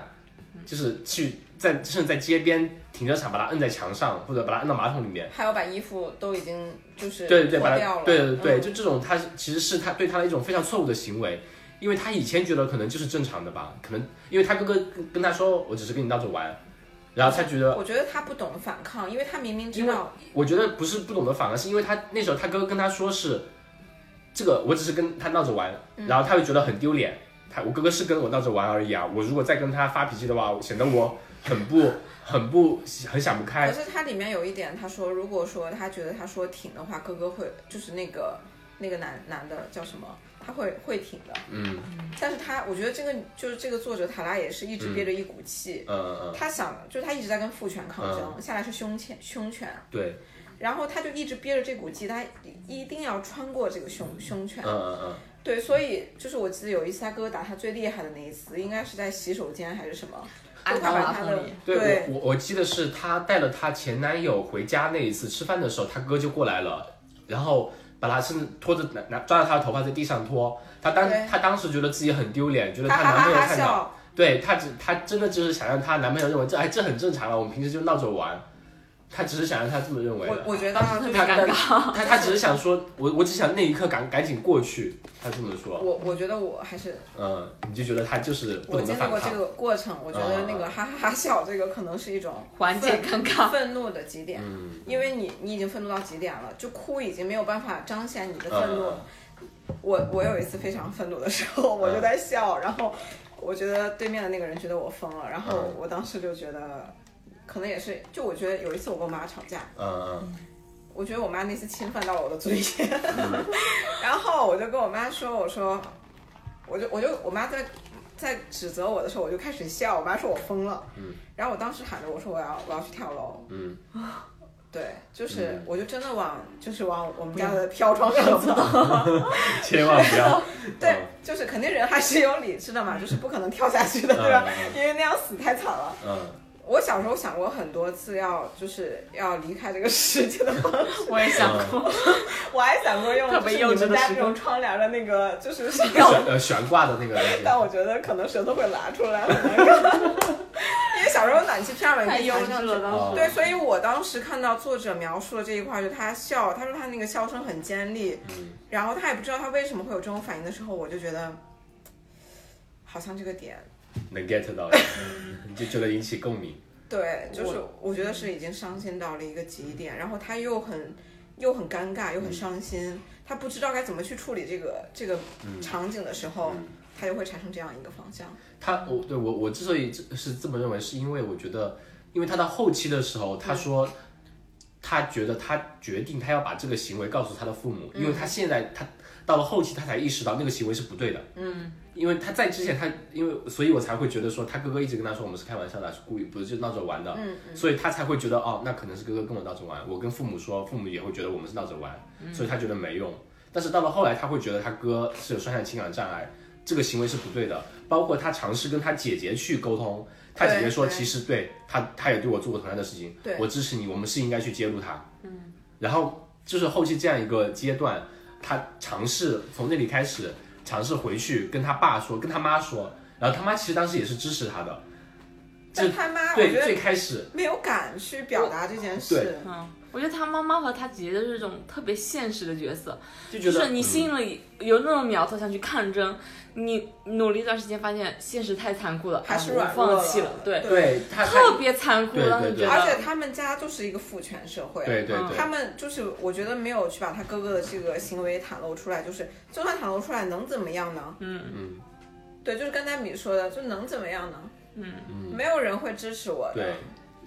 现状改变不反了，而她才是他们她她家里面所有女性，就这三个女性中间唯一一个觉得能够去被推出来去抗争整个整个父他权社主会。他当时这么想，主要是，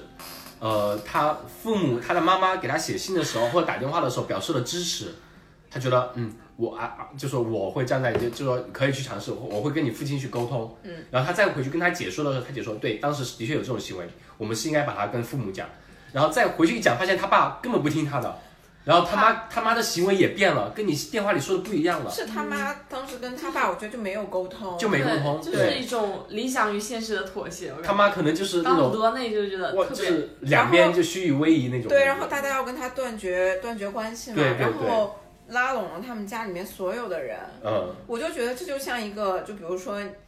就拿一个最最嗯最简单的事情来说，就是啊、你觉得你可能有一个你自己想追求的理想，你不想学习了，嗯然后你觉得你的理想是对的，然后爸妈都抗争你，嗯然后所有人都一起来控制你。就比如说，你觉得你这件事是做的对的，但大家都告诉你这件事不对，这件事不对。嗯这个在《星球大战》的这 种里面经常有，就是英雄想要拯救世界，他觉得他的他的行为是对的，嗯但是往往这种很理想的这种需求就会被大家所抗争。嗯就我就觉得，就是作者在那一刻应该蛮蛮难过的吧。嗯但是我觉得嗯，，那肯定的，嗯但我觉得就是就是大家逃出来了，嗯在国外生活了一段时间，真的远离了，嗯他们已经触角已经伸伸不到你的身边了。嗯，其实这个时候你再去处理这些事情，你的情感和你处的那个位置会更理智一点，嗯你会更少受这种感情的左右。我我我嗯有时候都会觉得就是，呃，其实这这种想法我可能会被别人骂，就是我觉得这种问题不只是一个国家的问题，是全全社会全人类全问题的人时候，类你就觉得好像解脱了，就是大家都是这样的时候，你就觉得啊，好像我们都是平常都是这种会有会受到这种束缚、嗯，这种压迫的时候，你觉得，呃，可能不只不仅仅是你在 suffering，可能有别对人你不会觉得很绝望嘛？可能全人都在面对这样的东西，然后根本确无实法改确实变。也有，但是但是你会发现，原来原来你会怪，嗯，就觉得是不是这个政治体系的问题，嗯，就是政治体系导致个人的一些呃父母的观念导嗯致你有一些、就开始舒服了对一些后来你社会的发现另外一个国家从小在那种文化文化中长大的人，也会有这种进入这种呃这种就是经历就让人觉得跟好像人有关系，对跟人有关系，你就会觉得哎，好像自己变得更宽容了。跟这个嗯政治体系、跟社会没有关系了，你会觉得，嗯，更容易接受我原来一些事情了。我觉得碰到呃碰到一些相似的 case 的时候，你会觉得，啊、可能不只是我们这些体系的问题，嗯是真的是全人问题。我没有你俩上升的这么高，我就觉得那个过程就是一个，嗯，把自己从家庭取出来，剥就离像出来的。对，就像那个，就是说好的家庭不是说把你俩从两个家庭抽出来，嗯，然后把两个家庭合成一个家庭，嗯，而是把你俩抽出来，把你俩变成一个家嗯庭，其实这是三个家庭的事儿。嗯对，我觉得，我觉得就是作者在愿意去告诉父母，他童年发生了一些不开心的事儿，包括像我这两年会跟我爸妈沟通一些，就是我童年有一些事情，虽然就是不管你得到的效果是什么样，你愿意去沟通了，证明你变成了一个独立的人。嗯，我觉得这就是成长的第一步，你自己跟自己和解的第一步。就像我们今天也有聊说，就是嗯，我们更愿意坦诚的接受自己，嗯，但是。可能比如说很多很多朋友生活在国内或者生活在其他的那个生活压力中，然后他们可能就是专注于自己的生活比较多，因为精力都在自己的生活上，对，没有像我们现在这么。嗯，就是压力会稍微小一点，能活成自己一个人，想要的样子，感觉就随随自己的心去生活。对，我就觉得和解嘛，就是接受自己是嗯第一步。你接受了自己这件事儿本来就很难，但是接受了以后，你你之后所做的所有的事情其实都是进步的。嗯，因为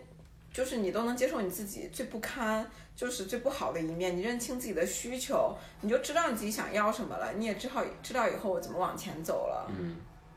对它这里面我们讲到和解这个话题，其实我觉得，呃，更多的是他跟自己的和解，不是跟父母的和解。嗯，其实在这个过程中，他父母有尝试过给他一定程度上的妥协，但是他的那种所谓的妥协是，就是你回来吧，但是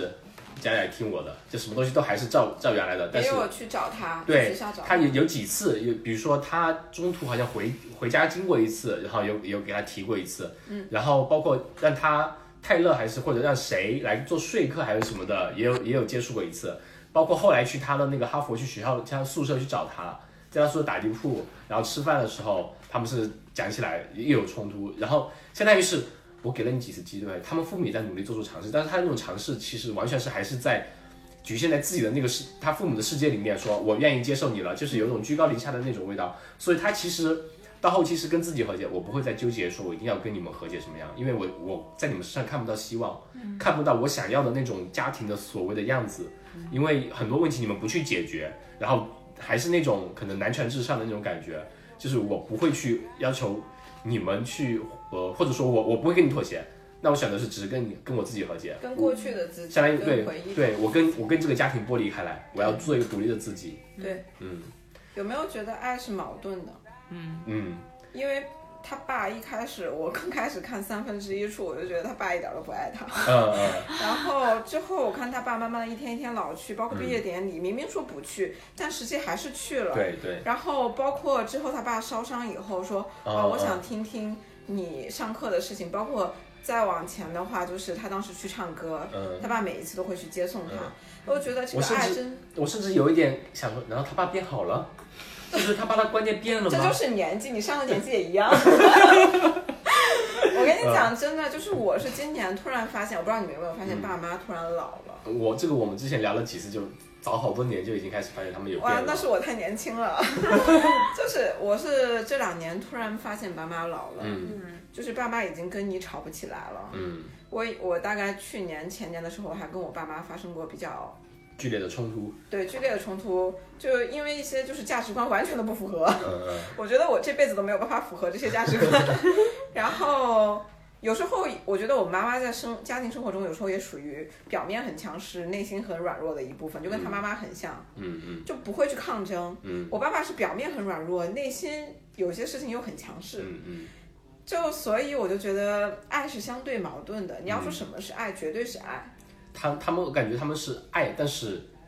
我爱你，但是并不意味着我要为你做百分之百的妥协。可是爱这到底是什么呢？爱不就是我要做一些事情让你觉得幸福才是爱吗？嗯我觉得到了后面，他们甚至会觉得，因为到了后期，其实他他的父母来说是当地生意做得很好的一个乡绅一方富这豪简，直是个奇迹，我觉 得。对啊， 必就是卖须什么龙靠卖龙头精油蛇， 靠卖精油发家致富的，而且我觉得他爸活下来就是个奇迹。就是对，所以他我觉得他们当时给我一种感觉哦，并不意味着是他们可能真的是想去跟他和解，嗯，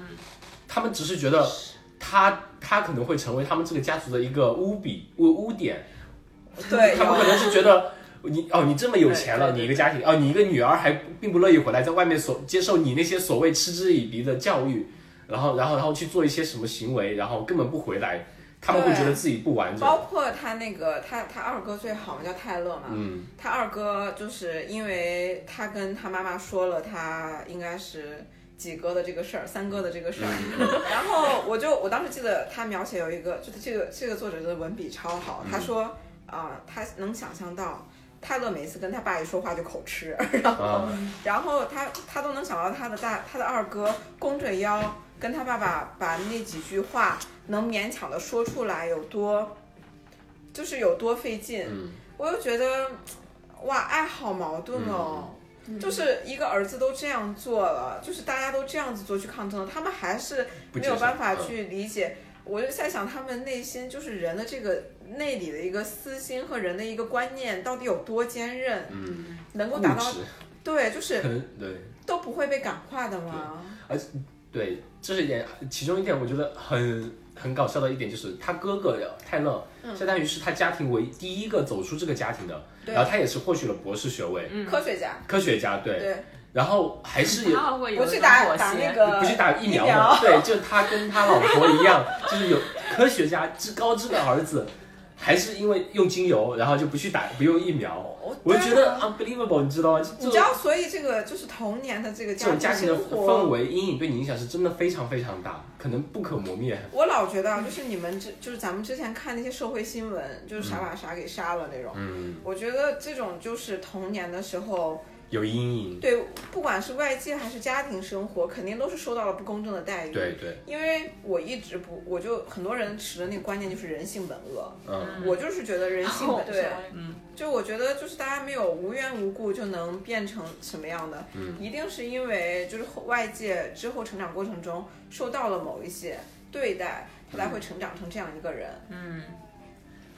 那呃，我们再说说，就是他作者的选择，相当于是因为他的家庭对他来说可能真的是一种负担，让他甚至有抑郁症，在博士最后甚至要一度辍学，像你一样。嗯他那段时间真的是我太感同身受，他是他要自己看看看了几十集连续剧，然后才开始写论文，对对对对真对，的跟我感受一模一样。就是我跟你明明知道经那历个的 task 在那里，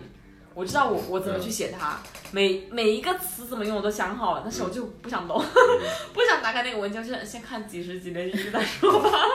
对，你们会不会觉得就是科研的目的是为了达到就是研究出来什么或者达到一个什么成果，而不是去专注于某一些词怎么用？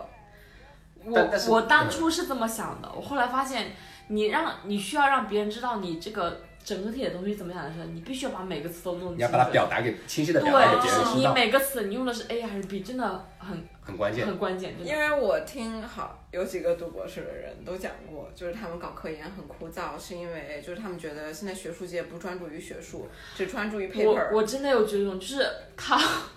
他的文学性质变高了，他的实验性质变低了。嗯很多时候你实验做完了，结果是这样，你怎么样去陈述它不更重关要键，呃，就是更关键了。这样子子，我想 Q 一下六老师， 不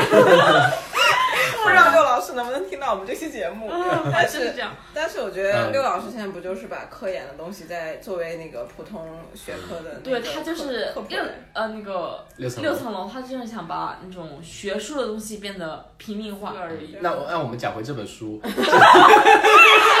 其实他作者写这本书，我觉得 Oh my god！就是写呃，作为一个人来写自己的传记来说的话，你很难把传记能写的，我觉得那么吸引人。他其实这对里能体体现出他的文学功底来，把他自己的传记能写起来，引起很多人的共鸣，这也是他的厉害的一个地方。我觉得这也可能是他读博，包括这几年的文学素养给他一呃造成的一种技能吧，就把自己的整个经历啊或者很多东西很好的呈现给观众、给读者来看，对，然后就引起像共你鸣。第一次看是看的情节，第二次对看你看到的是更深多层不一样情感的感知。我现在就是就跟那个《风雨哈佛路》完全不一样，《风雨嗯哈佛路》完全是兴致高昂，就是鸡汤我现在读的好几本书，前几年我都看过开头，当当年真的是看不下去，现在我可以看下去了，就是懂那块东西在哪嗯，它的会意引义起在哪你的里。共鸣。因为你长大了。就那跟那我作者们一样说说他作者，他就最后阶段嘛，就是那个家庭的对他的负担，甚至会要阻会阻挠或成为一个阻止他毕业的一个障碍，阻止他人生发展的一个障碍，引起他一定的抑郁症了。嗯，所以他最后的选择是，我选择跟家跟自己和解。嗯，我不需要你得到家庭的原谅，我不 care 了，我要把自己从中剥离出来，过自己的生活。那你我对于我们来说，你有没有哪一个时刻，比如说你出来那么多年之后，你觉得哇，我闻到了自由的气息？那在这么多年，呃，跟父母隔离开了，就是呃分开生活，在两个国家，甚至说两个世界不一样的生活条件了，轨迹呃完轨、生活轨迹完全不一样了。你有没有说我要跟他们隔隔离，或者说就让以后的这样的一个一个情况保持在这样一个现状，或者说甚至要往哪个方向去发展一下？我觉得，呃，因为这个作者在这个书里面提到，她第一次交男朋友的时候，那男朋友摸她的手，她觉得是一种侵犯，啊，一她模觉得一那样是禁欲嗯。嗯嗯啊，对，然后我觉得我的我爸妈的关系，因为我爸妈很喜欢就是小吵小闹、大吵大闹这种，就是我觉得爸妈的这种家庭关系对我的影响比较大，就是我可能之后跟朋友和跟我的前男友各种处理，就是相处的这种感觉，我会经常是一种防御性、攻击性。嗯，然后我很难跟自己和解，我总是经常说，哎，我为了你，我都怎么怎么样，就是这是我大学的一个闺蜜跟我讲说，你以后再也不要跟我讲说你为了我怎么， 就是你知道那一刻我很心痛 的，我明我明明是为了她，我没去上课好吗？我也听过这种话，真 嗯的是。 对，但是她就跟我说，她说陈美兰，你这样给我很大压力，嗯对，然后所以我之后跟别人所有人的相处过程，我都会很担心我给别人压力，嗯然后这就造就了现在我已经不担心我给我爸妈压力了，嗯因为我没有按照他们想要的那个方向去走。嗯，爸妈肯定希望的是我尽快留在这回边，留然在后这边嗯啊他希望的是我回去，或者我留在这边安稳下来，啊啊，安定下来，然后就结个婚，嗯，然后生小孩子孩，对他们过来带带孩子，对，然后事业也稳定。嗯，但是显然我们都明白，其实我们很难能做到我们理想的那个自己。对，我们在事业上，我们家庭生活上肯定会遇到很多磕磕磕碰碰，嗯，这磕磕碰碰是避免不了的，不是说爸妈给你点经验教训你，你就遵守着来，你就不会遇到。然后，对啊，就是，所以我就觉得，嗯、我现在应该是没有做到我妈想要的那个我，嗯但是我能够很坦然的去做我想要的那个我。嗯，我很多事情选择了可能在会把以前的那种压力会慢慢的释放掉，不会再用那些东西来束缚自己的一些行为，就是最简单的方式，就是你选择忘掉，记啊忆力浅一点，嗯就是你不要再在意这么多事情，而且因为现在工作比较忙，嗯我就觉得其实能让自己开心已经是一个很难很难达到的事情了，就是。就比如说我喝酒开心，但我不是跟谁都喝，嗯，对，像这种 喝的很开心的时刻， 嗯我们现在就要喝多，我话都说不灵对清，我我现在就发现我现在的这个记忆力有点不太行，就是我刚才话都说不灵清，感觉对。对，因为我刚才想说一个点，但我现在忘了。嗯对， 所以我就觉得像这种能喝到这种程度的时刻很少了。嗯我我们就只要让自己开心就好啊，因为我现在已经二十多岁了，我不可能永远都跟我爸妈这个家庭完全联系在一起。嗯嗯那你说这是逃离也好，你说我达不到他们的要求也好，你说我是个 loser 也好，那我完全接受，我就是个这样懦弱的自己，我愿意这样懦弱的逃开，我觉得这就够了。因为对，因为你我们在开篇的时候，你其实就提到了，就是说，在这边那么多年之后，其实你会觉得把朋友上升到一个跟家庭比较相呃对一致的对对程度，然后家庭对你来说可能会淡化一点。对，就是我妈现在就说我有时候特别冷血，就像我很很长时间我都会跟米的感觉很像，嗯就我觉得我在家是客人，嗯嗯就一直以来，包括我出国留学，我没有找中介，嗯，就是所有要办的手续什么的我都。我也是，嗯对啊我当时还差点变成了留学中介，我我想我真的是摸得门清了。对，然后就是当时所有，因为你当时出国留学，你是需要什么存款证明什么的嘛，嗯然后你所有让爸妈要帮你去做的这些事情，嗯我都觉得很愧疚。包括我现在要做，就如果说我要做移民的话，我可能需要爸妈开一些东西，嗯就是就是我会觉得很很就是很劳累他们。嗯就我我也是，我觉得特不好我不意知思。道为啥，我觉得这是一个很很不好的点。我很想像很多人一样，把他们当做家人，可以去无限量的，就是跟他们说啊，妈妈，我就想要个这个，你能不能给我？但我我现在做特不别想到，抱抱你。 就我从来我从小到大都没有，我从小到大没有问我妈要过任何一件事，嗯就是我太感同身受了，真的，对，就是好像他们对你给你一点什么就是赏赐，然后就是这种感觉，就是你客人来家里，客人呃主人拿什么就觉得哇靠，好荣耀啊那种感觉。对，然后反而是就是，而且我我觉得我们做出来，就是我是我做出来一点什么，在我妈面前就是，你这个还是不行，你看看别人家的孩子，然后在别人面前，他就觉得哎，我女儿这样这样这样。然后我觉得很难过，因为我觉得我我的这些事情完全不足以被提上桌面，嗯 就是我觉得这就是导致我有很长一段时间的安全感丧失。嗯你们应该刚认识我的时候，我是，就他刚认识我的时候，我应该是，我刚从那个阶段出来。嗯就是因为你安全感丧失嘛，所以你对你的家庭的想法、未来家庭父父子关系、母子关系的设想，就是一个嗯，我在找题目，嗯嗯 就是就是一个你很不清晰而也很不成熟的一个想法。嗯，对，对然后所以我觉得所以就嗯，我觉得可能对你来说，你选择的是跟自己和解。对，我觉得我选也择是跟自己和，因为我真的做不到跟我跟我爸妈和解。我有很长一段时间像你一样，我选择什么都告诉我爸妈，嗯但我爸妈不相信我，我妈老觉得我没有告诉她全 部。哦 我在想，我哪有那么多精彩的故事能发生？嗯就是我妈会，就是她太有操控欲了。嗯嗯，我觉得很多中国家长都是这样，对对这不是一件不好的地方，因为她想要保护你，这是爱。对对对，但是这个爱是比较相对来说中国式家长的爱，对，比较沉重。嗯，就像所以我跟米桃没有，就跑到了国外以后，我们就觉得被尊重是一件很珍贵的事情。嗯，因为我们哪怕有一个小小的。想法就像我们俩有时候聊天，就我们俩可能发给对方的东西就是一个很无厘头的东西，但能 get 到对方的那个点，嗯就是可能别人 get 不到，他们觉得这个事情一点都不重要。真的，我觉得有时候特别是。尽管是特别不熟的人抓住我一些特别小的点，然后觉得我觉得好感动啊！对，然后我们的就我们有时候感感动点，如果告诉爸爸妈妈就说你你这个小孩儿啊，你这个这个思维太幼稚，然后但是。但是我们来说，我们感动的那个点，我们觉得珍贵的点不一样，我们可能觉得更珍贵的是感情，而不是金钱。就是对我觉得我总有一天会跟我爸妈和解的，对。但我得可能得更更强悍一点，不像我现在，我现在比较懦弱。 我一见到我妈一凶，我要开始跑了。我我就觉得小时候就是跟父母太恭敬了，嗯太见外太了，陌就是生导了对导致我跟朋友之朋友的相处过程中，倒是有时候有一些特别小的点特别容易感动我。对，我觉得我俩是相反的。我是那种啊，我看起来是比较热情，话比较多，但我很难跟别人打开内心。嗯你是看起来比较闷，但是米瑶如果真的信任一个人，他会跟一个人很快对打开内对心对，。我就想哭。其实我我知道他跟他父母的那种感觉，其实包括他父母也一样，其实很想多去了解一点他的，所以所以这两年就是在这边的时候，我每周末都会让他跟他爸妈多聊聊。因我以他为爸你妈每周都会让他哭一次。没有没有没有，没有我，所以我就这点特别感感谢我。他就是他有时候会 push 我，就说你你这周一定要发了，我就说我就说哎呀，我真的不知道说什么，然后打开就开始想说。父母不需要你说一定要有什么事情跟对他报就不要告，你说什么拉拉事家常聊一聊也可以的，他们能看到你聊聊天就可以了。对，有时候聊完之后我才发现，哎，他们想要的也就只有那么多，对知道我吃的好喝的那好走回开心这个书里呢， 我们我们觉得是不是就是那个作者的爸爸后面也是这样？我他父母觉是得后来去了纽约，去住来他们那里嘛，就是我觉得去还是看有还有一种小小的隔阂，我觉得。对，我觉得是很难这么的多。他相当于年很难对他相当于把自己从那个地方摘出来了，然后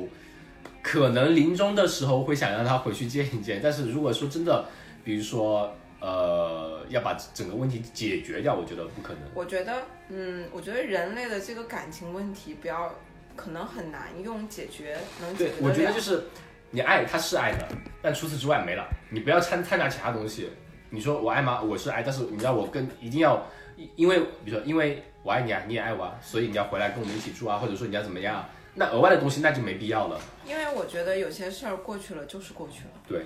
因为你很难把我塞到我妈肚子里，对吧？ 回炉重铸。对，也很难把她塞到她妈肚子里面，让这一切重新发生一遍。就像就像刚开始我讲，就是父母都是第一次当父母嘛，嗯，就是其实每个人都有每个人不同的性格，可能每个人都有机会再去做一一次父母，然后再去养育一个新的生命，所以这个东西大家都不是很有经验的。那我们做错了什么，做对了什么，这个事情可能过去了。那就是过去了。那当然了，你看我的生命中有我奶奶、爷爷，他们是对我来说就是人生的拯救者，某个时刻，比如考不好的时刻，嗯， 然后可能你的生活中也会有，像你们对你们俩来说就是姐姐嘛，嗯，承担了可能第二爸妈的一个角色，对，就是所以我觉得每一段关系都会有一个弥补，就是上帝都会给大家一个弥补，在那儿等着，嗯，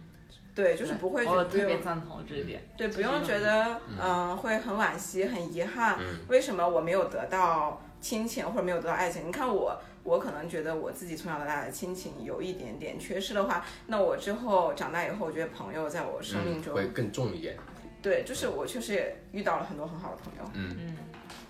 好的，那我们对于这本书，我感觉其实结合我们自身的经历来讲的话，是有很深的体会了。我觉得过去聊了挺多，嗯聊聊将来吧。那我们就对书最后就是包括我们从相当于从头梳理了一下，从我们童年然后有跟家庭抗争，或者说想逃离，到最后在这边生活了一几段时一一段时间之后，你会不会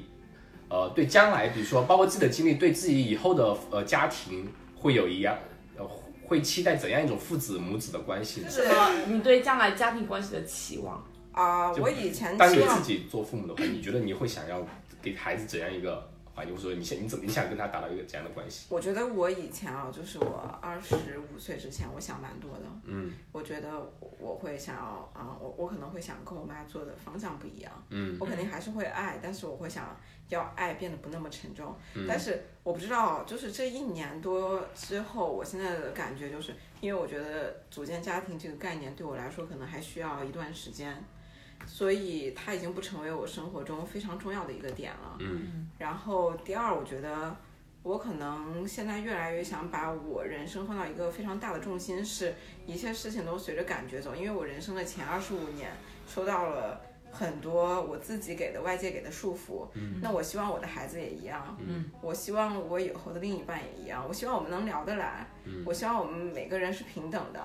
我不介意付出爱。但是我也不介意，就是对方可以按照他自己的想法去奋斗，我也不介意有一天可能我们生活在地球的两端，我们离得很远，哪怕我们时间空间都很远，嗯，那人生就是这么意外，谁也说不定，对吧？嗯那搞不好他哪一天拿到诺贝尔 奖呢？ 就是对我就觉得我不会对他有太多期待，我更希望就是他像一个野草一样野蛮生长。对我，我跟大米其实比就是一一一个意思嘛，然后更多的就是希望他能自己身体健康，然后健对，健生健康人是格最健重要的全的健康成长就好了。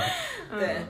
对，就用爱去浇灌他们，但是不会给他们太束多缚太的。多。那那我们今天先差不多这样子吧。哦，OK 嗯把这本书其实从头到尾我们谈了个遍，包括我们自己的人生的一些经历，其实相对沉重一点，也是对我自对我们自己过去可能二三十年，呃我三十年一，些条就的有总一结。些有点剖析，然后重新整理嘛。我我过几嗯天听这一段，一定一定会特别感慨，因为我现在已经醉的，我觉对得我我不们知这样道子自己说什么东西了。我们感今天觉中间很长一段时间，就是大两天啊家了处于一个就是喝醉了、喝就是懵了。话题飞得比较远，因为觉得我一些们喝比较了沉是呃沉重的话题，因可为能我需来要的酒时精候就去。跟你们说，我说这个话题对我来说，我可能会很难讲，因为我做了很大的心理准备建设因为每一次我我我之前跟他聊过两次这种事情，然后我们俩都会就是哭到不行， 对，聊到家庭的时候真的是太特别太沉难重，但又觉得不有时候得不有些点你懂，但是你真的很难说出来。表达出来，对。好，那我们今天先这样，